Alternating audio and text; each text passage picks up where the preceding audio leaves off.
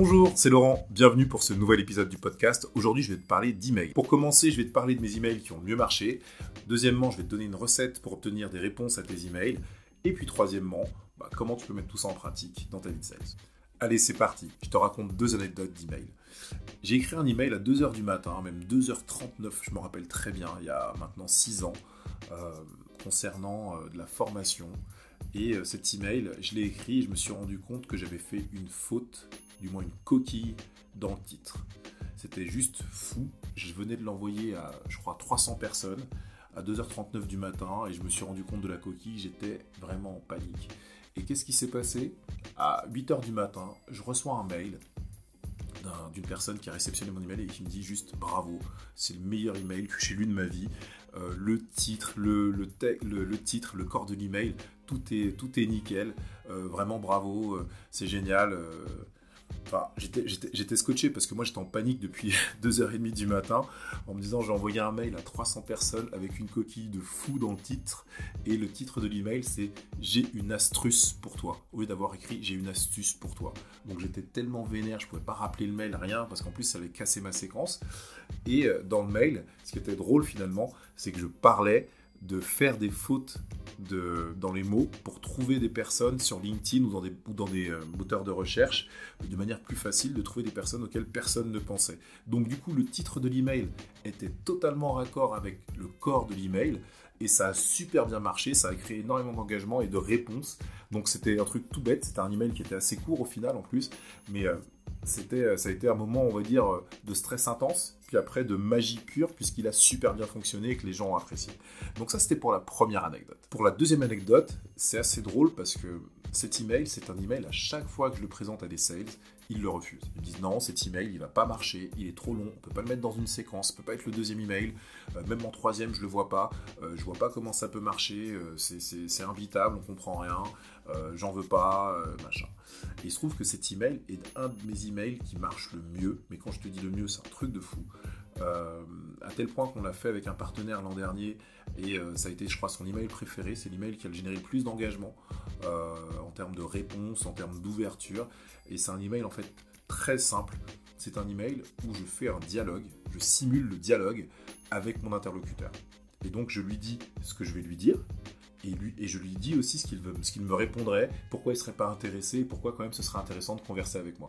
Cet email peut sembler long, alors je l'ai raccourci un peu, j'ai écouté ce que les autres m'ont dit, j'ai raccourci un peu, mais il a marché de folie. Mais quand je dis de folie, il a marché de folie. C'est juste le stratagème de bah, tu veux pas me parler, c'est pas grave, bah voilà ce qu'on serait dit, voilà pourquoi on devrait se parler, qu'est-ce que t'en penses? Et puis euh, donc avec et puis aussi j'utilise une petite arme secrète que je vous donnerai dans, le troisième point sur la structure. Maintenant je vais te parler de la, structure et ce qui fait que les emails, les deux dont je viens de te parler, fonctionnent bien.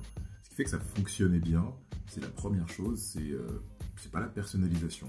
Euh, c'est bien la personnalisation, mais ce qui est plus fort que la personnalisation, c'est la pertinence. Est-ce que ce que je t'écris a du sens pour toi? Parce que c'est toujours à propos de la personne à qui on écrit, on n'est pas là pour vanter nos mérites, vanter les mérites de notre société, on est là pour leur parler d'eux, et donc on doit être pertinent quand on leur parle d'eux. Alors que la personnalisation, c'est une partie de la pertinence, mais c'est pas l'ensemble. La pertinence, c'est pouvoir être sur un pain qui correspond, une douleur, on va parler français, qui correspond sur une problématique, un défi qu'il rencontre. Et ça, c'est beaucoup plus fort que la personnalisation. Et puis après, moi, j'ai un, on va dire une secret sauce, un deuxième truc, c'est euh, l'authenticité. J'essaye d'écrire avec énormément d'authenticité. On peut parler d'empathie, mais j'essaie d'être très authentique. C'est-à-dire que je parle à quelqu'un comme si c'était mon ami et que j'avais envie de l'aider et de lui donner un conseil, l'aider à réussir. Je suis très authentique, très empathique dans la, manière d'écrire et j'écris comme je parle. C'est-à-dire que ça peut, choquer, mais c'est pas du tout ce qu'on a l'habitude de faire à l'école. On n'est plus dans un cadre scolaire. Là, on veut parler à quelqu'un, déclencher une émotion, déclencher une conversation, comme je le sens, comme je le vis. C'est-à-dire que je, m'imagine que j'ai la personne en face de moi et euh, que je dois euh, avoir une conversation avec elle. Et la meilleure manière d'avoir une conversation avec elle, c'est d'être moi totalement authentique. Donc ça, c'est mon élément secret qui fait que, bien sûr, je fais un peu de personnalisation, mais surtout, je mets beaucoup de pertinence et puis après, est-ce que c'est quelque chose qu'on peut faire de manière automatisée ou pas, ça c'est pas la question. Chacun fait comme il veut. Euh, moi, je suis sur une logique où je fais pas de mitraillette d'email. Je fais certes des séquences, mais je fais pas des mitraillettes. Mais ce que je veux euh, vous dire là, c'est que la structure, en fait, elle est simple. C'est d'abord un de la pertinence. Dans la pertinence, tu peux mettre de la personnalisation si tu veux, mais c'est surtout de la pertinence. Deux, et ça c'est aussi un élément euh, qui est très important, c'est un bonus. Qu'est-ce que je t'offre Qu'est-ce qui fait que c'est intéressant de me parler Ou ce qui fait que c'est intéressant de lire ce que tu lis actuellement de moi? Donc, le bonus, ça peut être aussi le fait de donner par exemple un e-book, ça peut être le fait de te conseiller un article. Donc, donner un bonus. Et puis, troisièmement, on ne va pas demander un rendez-vous. Le troisième truc, c'est qu'on va plutôt dire, euh, faire une requête. Et la requête, c'est pas un rendez-vous, je le rappelle, c'est est-ce que ça te parle ce que je viens de te dire? Ce que tu viens de lire, est-ce que ça te parle? Est-ce que tu as envie euh, qu'on échange ensemble à ce propos? Parce que comme tu as pu le lire, bah, moi j'ai une expérience là-dedans, du moins j'espère que tu comprends que j'ai une expérience là-dedans, donc euh, est-ce que ça te dit d'en parler? Et je ne force pas un rendez-vous, je, je déclenche une conversation. Donc je t'ai donné des, mes, méthodes que tu puisses euh, t'amuser dans tes emails, parce que moi j'essaye vraiment de m'amuser. Je t'ai dit tout à l'heure, j'ai l'impression que j'ai la personne en face de moi et que je lui parle.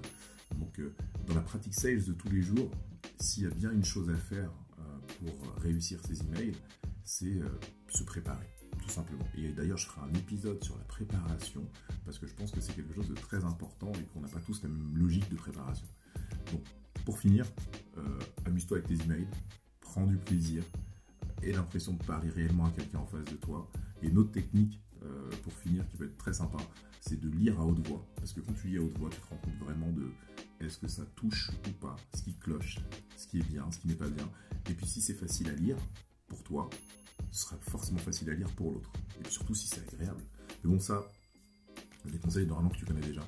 Et euh, je tenais à te dire que si tu as aimé donc, ce podcast, je t'invite à liker, à le partager, à le commenter, à me dire comment toi tu écris tes emails. Ça se trouve, tu n'es pas du tout d'accord avec moi. Et sur ce, c'est pas grave. Et sache que j'ai plein d'autres emails qui ont fonctionné. Si un jour tu veux qu'on échange là-dessus, ce sera avec un grand plaisir. À bientôt.